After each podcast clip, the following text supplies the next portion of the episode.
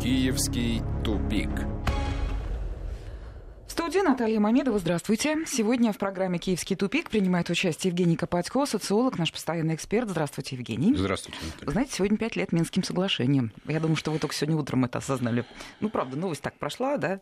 Незаметно время прилетело, а ВУЗ, собственно, и ныне. Да нет, когда ты живешь в другом измерении, то для тебя каждый день это, наверное, событие, и что ты жив, и что Слава богу, есть какая-то надежда.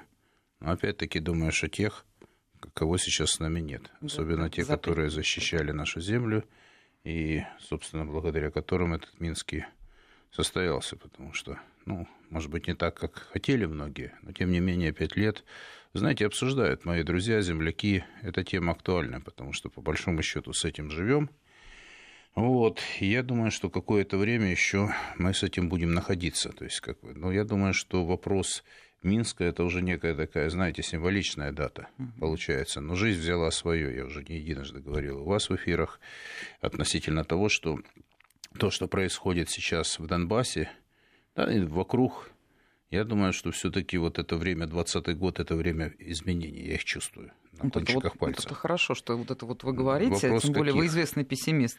Но это, это я не сказал, что это оптимист, я известный реалист. Понимаете, мир делится на три категории людей. Оптимисты, реалисты угу. и пессимисты. А, подождите, а, я хотела, вот, чтобы мы немножечко вспомнили, давайте уже а, договорю новость до конца, что вот по случаю пятилетия, а Минские соглашения были приняты 12 февраля 2015 года, вот Россия предложила провести открытое заседание Совета Безопасности ООН для анализа выполнения Минских соглашений. Ну, не знаю, нет пока информации, пройдет ли такое заседание, что ответят а, дипломаты, партнеры России по этой площадке площадке. Ну, интересно понаблюдать, да. И вот в Киеве, к слову, кстати, вот уже 10 минут назад пришло, пришло сообщение из Киева, что там возмущены этим предложением, что это уловки российской дипломатии. Ну, посмотрим, как будет. А вот Петр Порошенко, бывший президент Украины, он тоже вспомнил те события и сказал, написал, что более трудного переговорного процесса у него никогда в жизни, в карьере не было. Бедный. Вот если немного вспомнить те события, то в воздухе вот давайте все вспомним, вот витало и ожидание, и вдохновение, если хотите. Переговоры шли всю ночь. Это был такой марафон. Вот коллеги наши, журналисты, носились от участников одной делегации к другой, хотели услышать новости первыми, и мы все вот наивные, собственно, тогда полагали, что раз так долго общаются лидеры четырех стран, Путин, тогда от французов был Оланд, Меркель и Порошенко, то разговор того стоит, что вот будет результат. Ну, собственно, особенно ничего не произошло, хотя бумага была колоссальная подписана. Вот тогда в Киеве такая же была точка, э, какая была точка зрения главной? Вот тогда политики, олигархи, нардепы, все, кто составляли киевскую политику, они поддерживали Петра Порошенко и те пункты соглашений, которые подписал он? Вы знаете, их задача была, по большому счету, Минск сохранил украинскую власть. А как вам такой пассаж, если я сейчас, то, о чем я сейчас говорю? На самом деле уровень, давайте так, вернемся к тем временам. Э, попытка Дебальцева, ну вот что-то там решить задачу, расколоть ДНР и ЛНР, выйти на границу, закончилась для них тоже печально.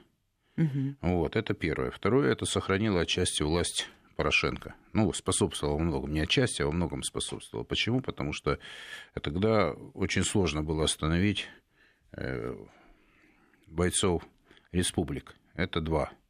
Третье, действительно, это была вынужденная мера для Украины – потому что для них бы были наступили тяжелые последствия. Это три, собственно, на них отчасти наступили. Теперь дальше. Доверие к Порошенко было очень высоким. На самом деле, Тогда. на тот период, конечно. Он еще на протяжении, там, я думаю, до 2016 года он был вполне приличный уровень доверия был по стране, то есть после выборов и президентских, и Верховный Совет, для него было достаточно ну, неплохие политические позиции. С другой стороны, давайте не забывать об обществе. Мы часто говорим о том, что откуда это берется. То есть тогда был, в общем-то, э, процесс активной в активной фазе был формирование вот этого антирусского украинского процесса, э, э, антирусского проекта. Я скажу больше, тогда большинство людей было за решение ситуацию в Донбассе силовым путем на Украине. На Украине. Конечно. Вот Наталья вам рассказываю, как оно там было да. на самом деле. И то, что у них это не получилось, это все э, и в силу того, что, в общем-то, не то, что там кто-то переоценил возможности, да, плюс тотальная поддержка э, Запада, да, начали действовать санкции в отношении России, много чего было. Мы считали погибших, которые в, Дон, в Донбассе были. Те дети, которые ну, погибли под бомбежками, вот да. То время, и получается... это, да, это, было, это были тяжелые драматические тяжелое драматическое время. Это было много мы потеряли земляков, которых уже никогда не вернуть. Но с другой Евгений, стороны... а скажите, вот по каким-то, сам Порошенко об этом не говорит, но вот по каким-то, не знаю, контекстным заявлениям других людей, там, я не знаю, он тогда, вот пять лет назад, вообще собирался выполнять Минские Нет, соглашения? конечно. Или уже тогда понимал, что он подписывает... А дело в том, что они это говорили изначально. То есть, понимаете, Наталья, в чем, э, собственно, и э, ну, как бы не то, что хорошее, а то рукописи не горят, понимаете? Поднимаются материалы, и вот когда у них идут э, заявления политика, говорит, это вынужденная мера, мы вынуждены после Дебальцева подписать были, как, собственно, после Иловайска Минск-1. Но никто выполнять многие же политики, особенно те, которые представляли как бы радикальные силы, то есть как они себя называли, говорят, для нас это передышка, для нас это возможность перевести дыхание. Но ни один, э, Наталья, через пять лет ни один из пунктов Минских соглашений не выполнен. Не выполнен да. Да. Оно только э, как бы вот приостановило вот активную фазу боевых действий, вот в этом, я считаю, заслуга Минска. Минск Минск сейчас в тех, э, вот то, что они хотели решить, ничего не решено. И поэтому в данном случае я думаю, что зреет ситуация, при которой что-то серьезно изменится. Я попытаюсь привести свои аргументы. Что я вижу? Э, первое. Э, рано или поздно сложится вот та критическая масса, Э, я имею в виду выдача российских паспортов, вернее, во вхождение в российское гражданство значительной части жителей республик э, ДНР и ЛНР. Это уже будет это качественное изменение, то есть количество рано или поздно перерастет качество это уже изменит реальность на самом деле. Потому что я вот уже не впервые говорил, и когда встречаюсь там и за границей, и с экспертами западными в том числе, говорю, ребята, а кто воюет сейчас на фронте? Я задаю вопрос. Я у вас уже в студии говорил. Кто является представителем Минской контактной, ну, в Минске в контактной группе ДНР? Кто э, имеет ли русские паспорта, российские паспорта, э, руководство, администрация, да и значительная часть граждан Донбасса?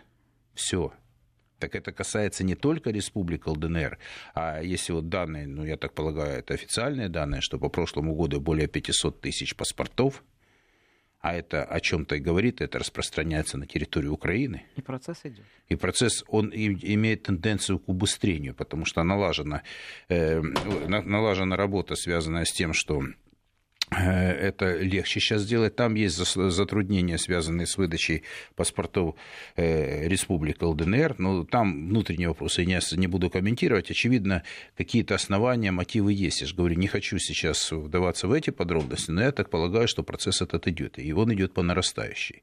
Следующее, то, чего не будет, уже точно. У власти украинской уже нет того уровня поддержки – то есть провален Майдан полностью. Вот вы понимаете, вот если те, кто слушает на Украине, вот представьте, вот эйфория 14-15 годов, решение проблем, анти, антирусская риторика, то есть формирование вот этого антирусского проекта, э, Украина как антирусский проект, это все сложилось. Пропасть между нами есть. Зеленский эту пропасть укрепляет, он не пытается каким-то образом решить эту задачу. То есть это его миссия. Это два. Третье. Власть стремительно теряет э, доверие. Причем там разрыв тоже любопытный. У Зеленского по-прежнему достаточно высокий уровень доверия лично. Подождите, вы сейчас уйдете туда, у меня не есть уйду, специальные я... вопросы а, про да, это. Да, да давайте, вот давайте, бы, конечно. А, мы, тогда давайте так. А, я ведь... просто по пунктам пытаюсь поняла, объяснить, что к, происходит. Мы к этим тезисам в таком случае вернемся, но так как мы шли через Минск, да, вспоминали, то еще одно событие я хотела, чтобы вы прокомментировали, тоже, что называется, немножко вспомнить. А, фильм расследование вышел в США, в нем э, назвали тех, кто стоял за украинским Майданом, американским зрителям показали, как демократы свергали Януковича, зарабатывали деньги на Украине. Для нас тут открытия нет. Уж сколько было информации о Майдане, даже сейчас не будем с вами вот эти детали как бы э, касаться их она, эта информация не может никак проникнуть в органы украинского правосудия. Э, это факт. А давайте поговорим о том, что об этом заговорили американцы. Вот они сделали такой фильм, они показали. А, это имеет какое-то значение?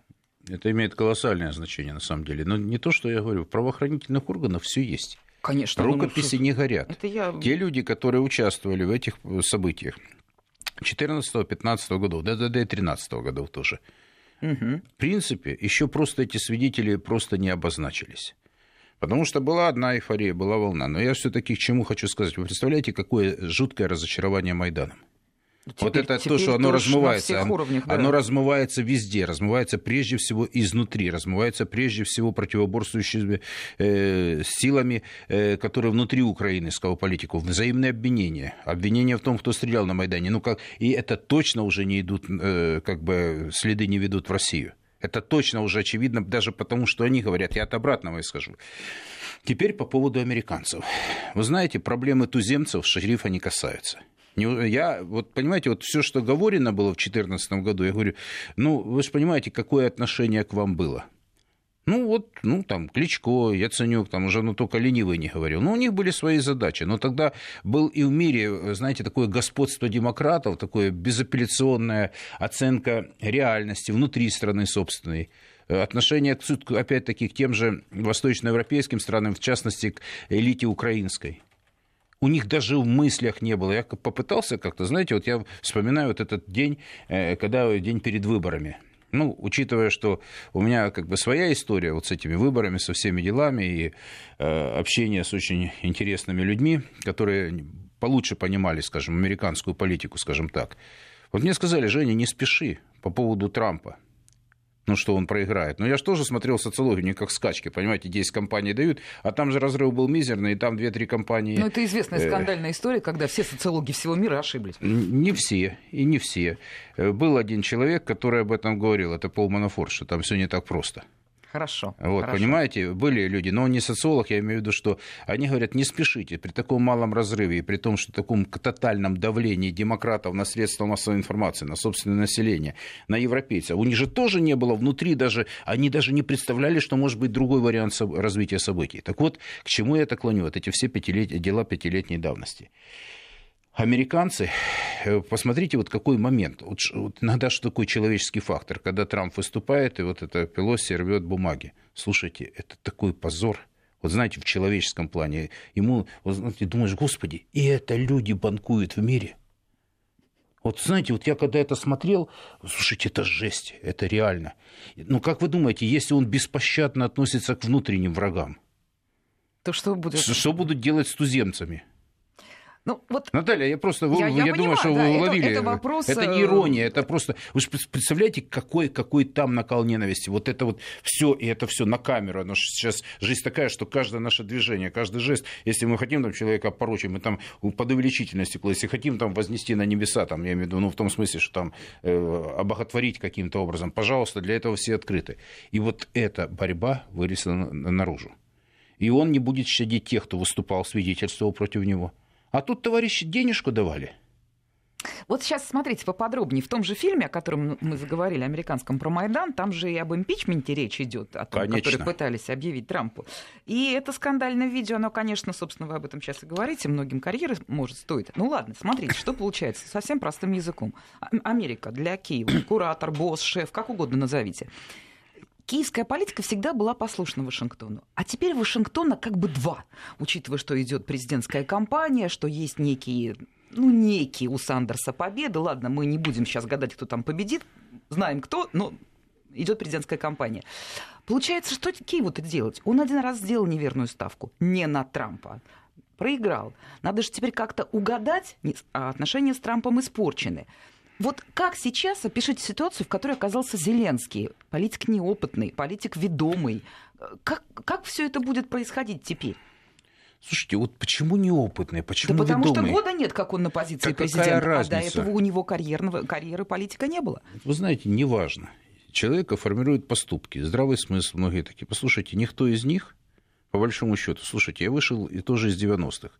Вы что думаете, они все семи пядей во лбу были там? Кто петрушкой торговал? Это кто? кто? Ну, это без вариантов, понимаете? Сейчас давайте так. Кто там в спортивных костюмах ходил?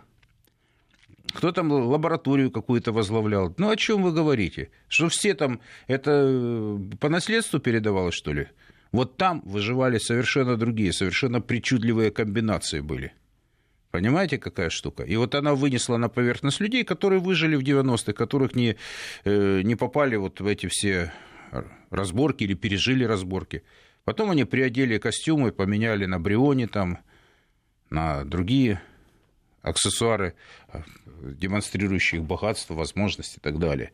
Многие изменились, многие возглавили очень серьезный бизнес – но вы знаете, когда все-таки понятие культуры это с возрастом понимаешь, внутреннее. Да, многие из них вызывают невероятное уважение. Я никогда не действовал, говорит, так кто он там был когда? У меня не было по этому поводу никаких, знаете, там заморочек. Ну, в конце концов, Анасис тоже имел четырехклассное образование. Понимаете, это ни о чем не говорит. И когда говорит молодой, это преимущество, которое быстро, или недостаток, как кто-то говорит, который быстро посудит. Неважно. Кто-то, ну, Каддафи пришел к власти, когда ему был, не было 30 лет. Эм, Кастро начинал свою деятельность, ему тоже 30 лет не было. Это не имеет значения. То есть, понимаете, есть энергия человека, есть э, позиция. У Зеленского, еще раз говорю, в вашей студии, говорю, у него был уникальнейший шанс. Он получил все. Но его прокол был ключевой, когда он поехал в Америку. Он попытался быть или умным, или красивым. Так не бывает. Трамп ему спросил, чисто по-человечески, ну, собственно, почему так оно и вышло. Говорит, «Э, Сема, вы мне такие объясните? Вы куда? Ну, это не шутка. Просто человек приехал с огромным рейтингом, но у него не получился диалог. У него был вот тот исторический момент, когда ты действительно вот принимаешь какое-то решение. Он по-любому бы не проиграл никак. А почему не получился? Спасовал, э, выполнял Слушайте, вы знаете, заказ. вот мы вот привыкли ваш, обсуждать. Ваш ответ. Почему? Я думаю, что, скорее всего, он решил, э, я не люблю это слово пропетлять, но, очевидно, вот оно было ему характерно. Не знаю. Понимаете, есть вот, ну, там, монетку не бросили, ничего, я не утрирую. Понимаете, принимать, я никогда не ругаю людей, принимающих решения. Я социолог, я даю им информацию, а он вправе ей воспользоваться или нет. У него было свое время, там, допустим, то, что касательно его действий, у него были советники, у него были очень неглупые люди, которые, в принципе, э, слушайте, там все очень такие тоже не очень простые. Я не знаю, какие мотивы. Что Порошенко ну да, заставила э, привести, что Ющенко заставил в свое время, того же Януковича. Ведь, понимаете, у каждого из них была история, где он мог подняться и мог пасть. У каждого был этот шанс. Я вот о чем говорю. Он, наверное, им распорядился так. Я не судья ему. Это его выбор. Он несет за него ответственность. Но, конечно, то, что он стал добивать себя в плане, когда он приехал в Израиль, то, что он сказал ну, полякам, то есть это он, он начал себя внутренне добивать. Человек, который внутренне с этим не согласен, об этом говорит. Ну, слушайте, это, это драма для человека. То есть, понимаете, когда человек отказывается от себя, от своего прошлого. Если побеждает Трамп, а все идет к тому, для э, политика Зеленского это очень плохая информация. Ну, знаете, для них сейчас э, плохая информация в том, что у них не сложилась а команда раз. Второе, проваливается экономический блок 2, а это стремительно. Вот у меня, слава богу, друзей, которые понимают, разбираются в экономике, я их слушаю и плюс сам что-то пытаюсь понять, то реально там проблема серьезная в экономике. По первому месяцу, по второму, я так понимаю, ситуацию лучше не ставить. Посмотрите, как провалился Гончарук. То есть они же все вышли, то есть у Зеленского за 70 рейтинг, у Гончарука там за 50, ну, ближе к 60, это как лучшие времена любого другого президента, и у, у Разумкова там тоже под, за 60%. То есть они имели колоссальный рейтинг доверия. У всех все обвалилось? Э, нет. У Зеленского, Зеленский просел. Э, глава Верховной Рады пока не провалился, потому что еще пока, знаете, вот эта инерция по земле. Я, вы мне просто... Э, вот я хочу, у нас с вами 5 минут до новостей, ага. сами слово «земля» произнесли. Вот здесь хочу, чтобы вы разъяснили. Когда было голосование, не будем сейчас уже в те события залезать, мы все подробно рассказывали, как там было шумно, на месте спикера сидела Тимошенко, в общем, все там шумели, прям все защищали украинскую землю и, и так далее. Почему потом, спустя день-два, когда все немножко остыли и появились экспертные аналитические какие-то материалы и точки зрения, все упоминали фамилию Сорос, Коломойский, Пинчук. Вот эту схему. А дело в том, что, вы знаете, э, тут еще тогда напомню, что Юлия Владимировна вместе с Власенко, по-моему, вчера они выступили по поводу лоббизма по поводу иностранных агентов, по поводу тех, которые платят деньги за решение каких-то задач там, в экономике, в социалке, в политике. То есть эти люди внедрены в общественно-политическую жизнь, экономическую, как никто другой. Я имею в виду Сорос, это 90-й год, он оттуда начал э, активно, активное движение. То, что они там Соросята называют, я не знаю, я к этому отношусь, понимаете, во трудно встать над ситуацией, но я пытаюсь понять. Эти люди все, что могли, сделали, не воспитали, уже второе поколение воспитали людей, которые в своих э, интересах, э, для своих, выполнения своих задач. Это Компрадоров, Не глупых людей они вовлекли в процессы, дали возможности им э, заниматься этими. То есть я не ругаю их. То есть Сорос решил максимально. Он на, на Украине решил очень много задач. Это Каких? задачи... Вот для себя он не Вовлечение, отрыв Человек... Украины от России – это львиная доля. Я не веду большинство, но огромная заслуга для американцев – это заслуга Сороса через свое, э, через свое агентство, через свой фонд – он Сам вовлек... Сорос на Украине не появляется. Кто да. там, вот, э, что называется, рулит за него?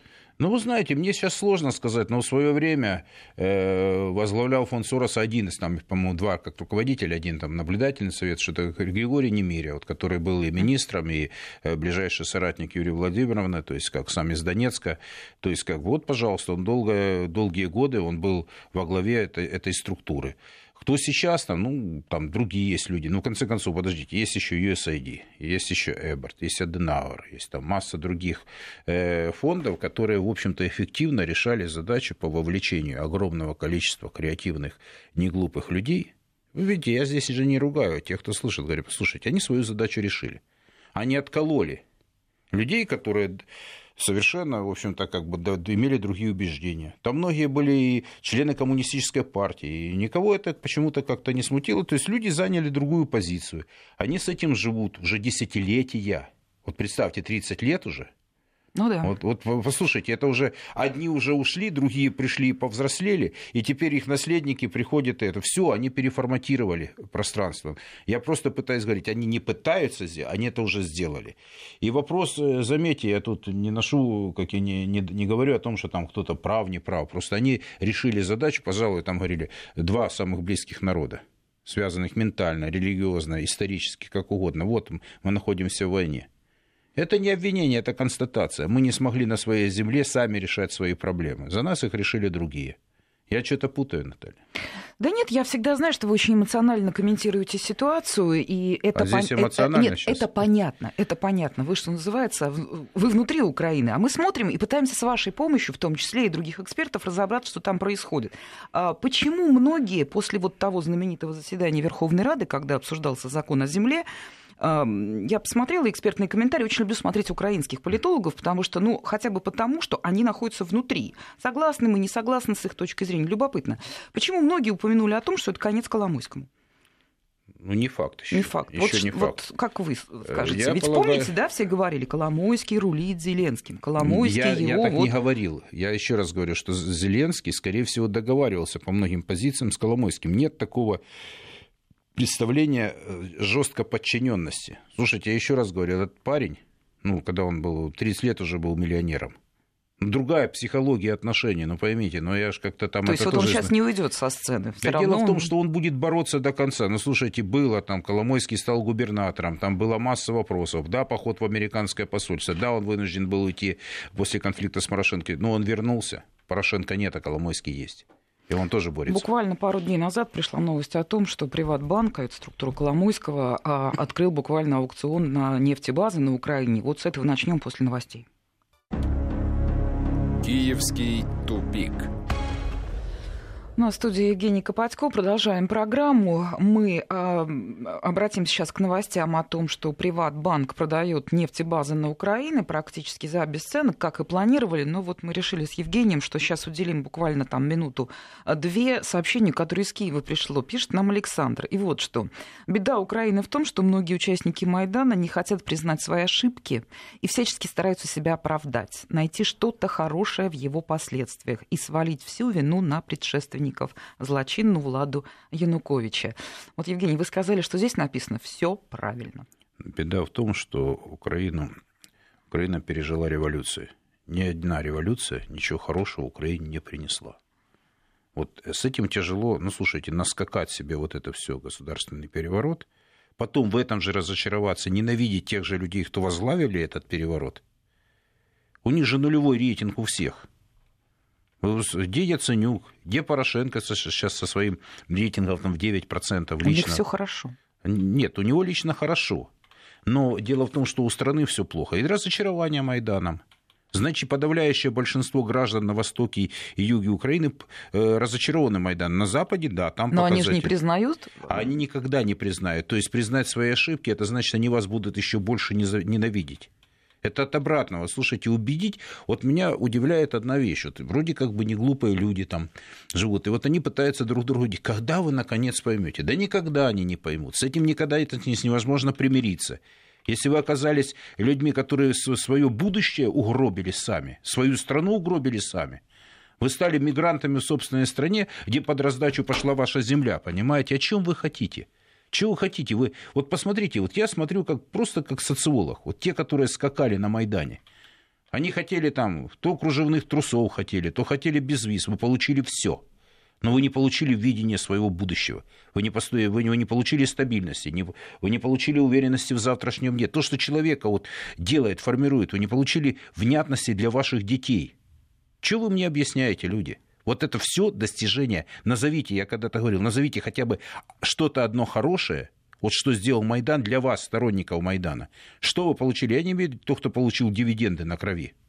Я имею в виду те люди, которые вот старались, я не говорю о тех, кто искренне там что-то пытался делать. Там были и такая Там очень людей. много было искренних людей на, на Майдане, я на площади. Если человек делает, несет ответственность за это дело, значит, он тоже несет ответственность за те проблемы, которые есть в стране. Что я не мог, не хотел, не знал, и мы не хотели, что так получилось, что мы хотели хорошо, а это подлючая власть, и эти негодяи так распорядились, это ваши проблемы, люди. Я еще раз говорю, ни одна революция ничего хорошего ни одной стране не привела. Потому что прежде всего она еще дойдет до того, что будут уничтожать тех, кто этот э, Майдан и совершали, потому что наиболее одиозных они будут сами Классика. зачищать, потому что они не нужны, революционеры ничего не могут. Это разрушители по сути. Вот они, ну, послушайте, уничтожить свою экономику страны, уничтожить, э, создать условия, при которых не люди приехали в эту страну, а люди из страны за пять лет уехали. Уехало же несколько миллионов человек. Да, сейчас к миллионам обратимся. Ну, я думаю, что Александр, ну, вот который, так, Александр. Э, киевлянин, который нас слушает, я думаю, доволен комментарием. Да, слушайте, да мы, обра... нельзя мы, быть, обратили да. внимание на эти слова, потому да. что они действительно ну, так. это тоже ну, человека прив... болит же душа, Конечно, слушайте. конечно. Ну, давайте к Приватбанку. Э, Итак, это вот буквально вчера или позавчера мы об этом узнали, а, что продают нефтебаза, выставил на продажу 7 объектов в разных областях со скидками от 7 до 90 процентов. Объекты в Кировоградской, Житомирской, Харьковской, Сумской областях. И вот тут, конечно, нужно говорить о том, что о продаже сообщает государственная система электронных торгов арестованным имуществом Опыт Маркет.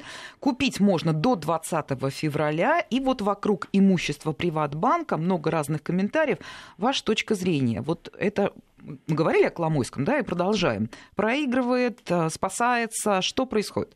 Вы знаете, не только его это касается. Вот я со своими друзьями общаюсь, с людьми, которых я уважаю, экономисты. Есть такая вроде тенденция, вроде активы сдает бизнес. А это значит, они не связывают перспективы со своей страной. Бежит. А если это, а если это так, если это действительно подтверждается, что там Интерпайт частично продается, что-то там, ну и какие-то активы, у Пинчука, какие-то активы, я не знаю, что там у Ахметова продается. Ну, значит, люди не видят перспективы здесь. Если у Коломойского, значит, это могут быть вопросы взаимоотношений с государством. Он же хочет вернуть Приватбанк. Хочет, но пока не может. Ну, я говорю, что там есть этот конфликт, он усугубляется. Значит, они каким-то образом разбрасывают эти активы. Это говорит о том, что эта ситуация неустойчива по, по определению, что там, вот знаете, так списать Коломойского, ну я бы так не стал делать. Вот с другой стороны, слушайте, когда страна экономика ложится, они же по первому месяцу еще колоссальный недобор по финансам. По второму месяцу будет та же самая кухня, то же самое кино. А если ложится экономика, они это подтверждают, если провалился Гончарук, проводился экономический блок. А что людям остается делать? Там, возможно, какие-то вопросы, связанные э, с тем, что вот эти конфликтная ситуация между Коломойскими и теми людьми, которые противостоят ему. Кто там сторонник Сороса, кто там противник Сороса. Как минимум, сейчас, я думаю, все-таки вы правы в начале эфира, когда сказали, что между республиканцами и демократами. Ну, демократов выбили. Когда приехал Помпео, он объяснил, что в доме хозяина. Да, приехал но... шериф новый. И вот эти подданные теперь должны, туземцы теперь должны понимать ориентиры. Кто-то должен с пеной рта доказать, что я круче, что я готов служить новому режиму. Понимаете, какую власть получили? Вот те люди, которые стояли на Майдане, ну вы же видите социологию вашего КМИСа, там, вашего Разумкова. Ну, разочарование в Майдане колоссальное. Большинство людей считают, что сейчас, через пять лет после вот этих всех, через шесть лет уже после событий, mm-hmm. что он изменил страну больше к худшему, чем к лучшему. Это ж не мои цифры, это ваших вот социологических структур.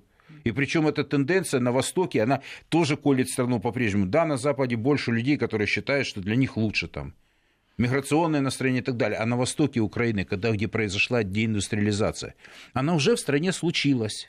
Наталья, она уже случилась. И она коснулась прежде всего юго-востока Украины. Она коснулась русскоязычных регионов. А самое главное сейчас, это вот такая символическая вещь, мы, может быть, до конца не достанем. Нет русского языка на Украине. То есть, где русский язык был всегда, со времен Киевской Руси.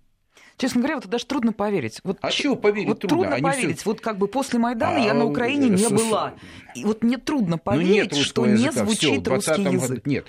Вы понимаете, они выдавили как могли по-иезуитски. Очень четко, очень внятно. Из 2020 года не будет ни одной русской школы. Точка. Я вам говорил, что со мной пытались да. там говорить. Э, если э, те русские школы называли, где русские литература это иностранная, это не русская школа, извините. Их было там 500 с лишним школ на 16 тысяч на Украине. Вот это уже случилось. И причем самое страшное, что этому прежде всего содействовали русскокультурные, русскоязычные, воспитанные на русском языке люди. Вот это проблема. Это люди отказались от, от своей истории. То есть такая ненависть к москалям, такая ненависть к русским, такая ненависть там, к Донбассу. Ну, слушайте, у них все построено на этой ненависти. Ну, не на любви же это построено. Да уж, да уж, не на любви.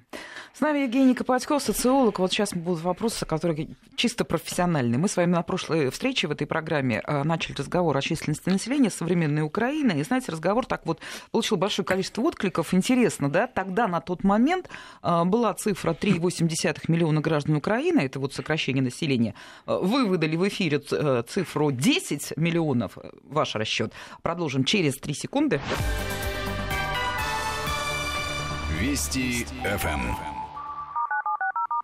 Потом эти 10 подтвердились многими другими экспертами и так далее. Я хочу в продолжении темы вот что у вас спросить. А как? Вы уже сами сказали, что на Украине первый, второй месяц большой идет серьезный упадок в экономике, бюджет не бьется, расходы, доходы. А как они его вообще составили, если они не знают, сколько народу живет в Украине. Даже не экономисты понимают, что перепись населения это не только, ну, чтобы всем интересно было, да, сколько угу. нас, а это сколько пожилых, сколько э, малолетних, кто учится, кто в школе, кто в, в институте, в каком секторе экономики сколько народу. Это же очень большой объем данных, и, для, и они нужны для формирования бюджета, чтобы платить, ну, те же, я не знаю, какие-то льготные деньги матерям, что-то такое. Ну, я не знаю, как они составили бюджет, не зная, сколько народу в Украине.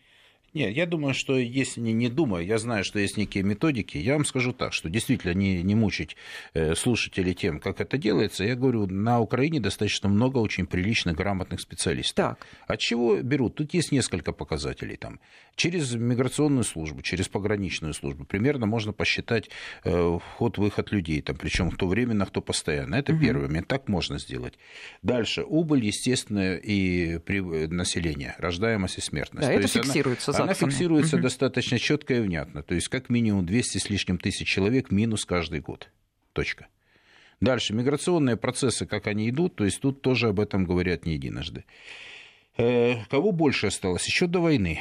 Э, то, то есть, понимаете, население Украины для меня важно, потому что я на основе этого строю выборку. Ну, то есть, что такое репрезентативная выборка? Это моделирование населения по основным, собственно, демографическим характеристикам.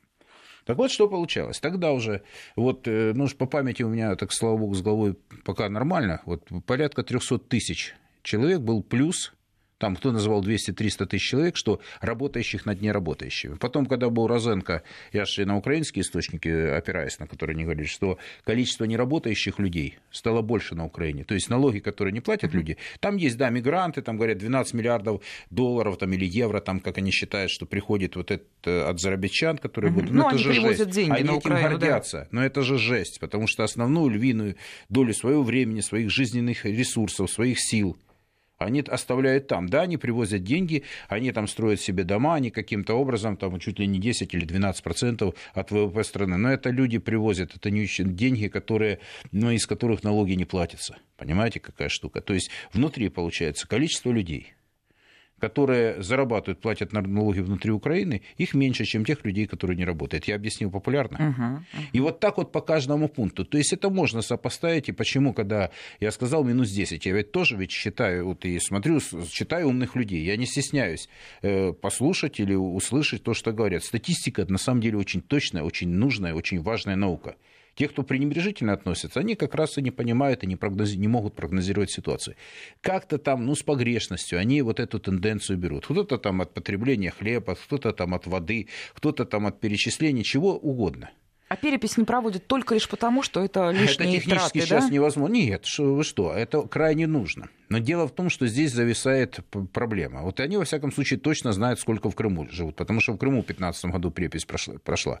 И там было 1,9 до, до войны, до всех событий, а потом на 200 с лишним тысяч увеличилось население за счет миграции в оккупированном Крыму, как они говорят. Вот эта проблема. Я пытался и на Украине, говорит экспертам, ребята, а как это так получается, что туда население увеличилось на 13%, это, это за счет мигрантов с Юго-Востока. Дальше. Внутренне перемещенные, то, что мы называем внутренним э, беженцем, многие не зарегистрированы, вы этих людей тоже не учтете. Дальше. Вопрос с Донбассом. Как вы это будете проводить? То есть вопросов больше, чем ответов. Если, предположим, отсечь чисто технически, вот вы хотите посмотреть оставшуюся часть Украины – Здесь можно четко зафиксировать население. С учетом пограни... пограничников, с учетом э, экономистов, все это можно сделать. Это крайне важно, это тоже жизненно необходимо э, для страны. И тогда не будут домыслы. Пока мы знаем одно, что за эти пять лет, за шесть лет после Майдана, резко сократилось население Украины за счет естественной убыли, за счет миграции и за счет снижения резкого рождаемости. Еще до войны Украина входила в тройку э, стран с самой высокой депопуляцией населения. Еще подчеркиваю, это до войны. Еще Роберт Шапиров в девятом году написал прогноз на будущее. И там Украина как пример приводился, не самый лучший. Эта тенденция только усугубляется. Но прикиньте, такой город, как Луцк, вот население, вот столько людей, минус каждый год. Я вот пытался это провести, вот, ну, плюс-минус там, ну, не суть важно. Ну, люди, которые понимают в этом вопросе, не видят, что вы каждый год не досчитываетесь такого количества людей. А какие условия? Это опять-таки о перспективах, о будущем. Вот это последствия революции, это последствия э, тех действий, которые тем же людям, которые выходили на Майдан, не дали никакого видения будущего, никакой перспективы. Да, вы можете сколько угодно ссылаться на Януковича, но уже Януковича уже давно нет. Уже Порошенко нет. Понимаете, какая штука? Уже Порошенко нет, действительно. Уже Порошенко нет. И они по-прежнему считают, что злочинная влада была. Да послушайте, при них был экономический подъем, хотите, не хотите. При них, во всяком случае, было, было какое-то видение, пытались как-то между Востоком и Западом как-то решить вопросы. Уровень субъектности был выше. Если вы думаете, что я этим защищаю кого-то, нет. Я просто говорю, сравните, как вы жили тогда – Просто как свою личную жизнь. Как вы ее планировали? Ну да, у кого там без виз, молодые ребята закончили школы, там, когда они там учились в средних классах, потом закончили школу, уехали из страны. Это одна история. Но вы считаете, вы это в актив себе запишете? Если вы не видите своего будущего со страной, если у вас нет преемственности э, в вопросах, связанных с восстановлением, ну, вернее, воспроизводством инженерных кадров, ученых, а ведь все было. И какое было. Послушайте, это вспоминать, Наталья, можно сколько угодно. Mm-hmm. Вот каждый человек вправе задать себе вопрос. Вот что у меня в жизни случилось за эти шесть лет? Хотите, хотите обвиняйте, вы живите с тем, что это виноват Янукович. Виноват а вот вам тут присылают ответ. А, не подписался слушатель. Армия на Украине за эти годы создана.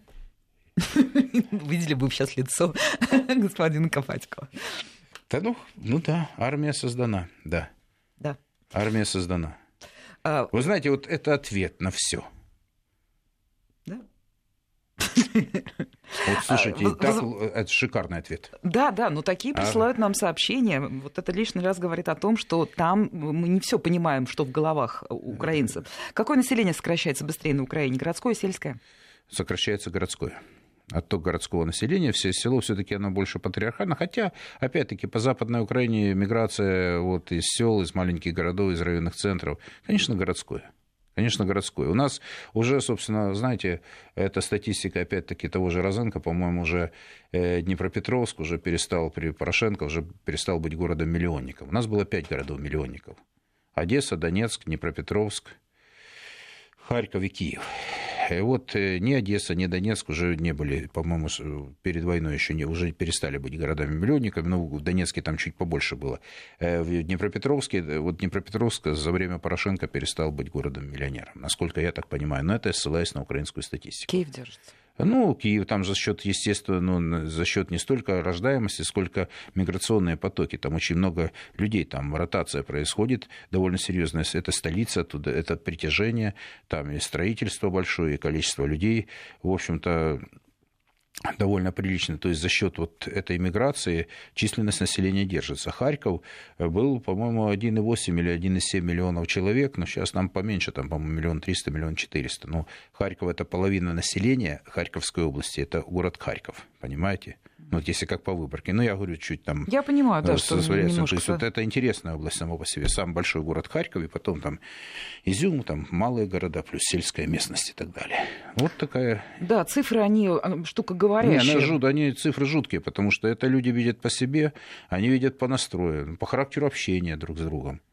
Ну, я говорю, армия это впечатлила меня реально. Ну да, вот прислали сообщение, я, естественно, как Да нет, нужно ведущий... было, ребята, подписываться, не надо стесняться. Это, это ваша точка зрения. Ну да, вы создали армию, раскололи страну, уничтожили вот ту солидарность внутреннюю в обществе, да. Армия, она как раз э, производная тех усилий, которые есть. Да, это как раз производная того антирусского проекта. Да, эта армия, кстати, может жить. Она создавать может, как бы, за счет этого можно еще и получать дивиденды некоторые для определенной части людей. Но если создана армия, то вы представьте, какая, какое отношение к армии во многих регионах Украины. Да, она среди э, по рейтингу доверия армии на первом месте.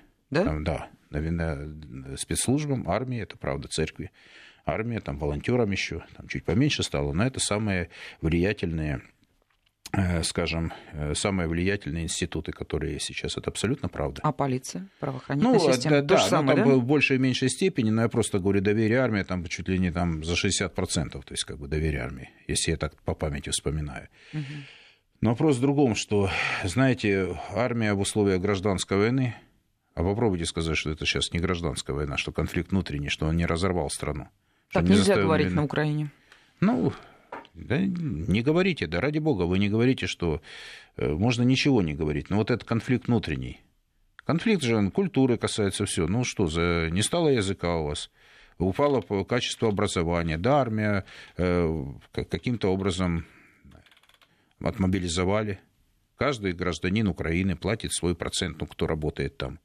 Потому что предприятия платят там процент или что за на нужды войны. Прям вас да. сбило вот это вот, э, вот это послание? Не, не, не сбило, я просто рассуждаю. Вы знаете, я так вот, вот смотрю, думаю, вот, э, да, это у человека, что оно сбивает? Ну, так вот, это интересный поворот мысли. А все остальное вы учитывали, люди? А что вы перестали быть индустриальной страной?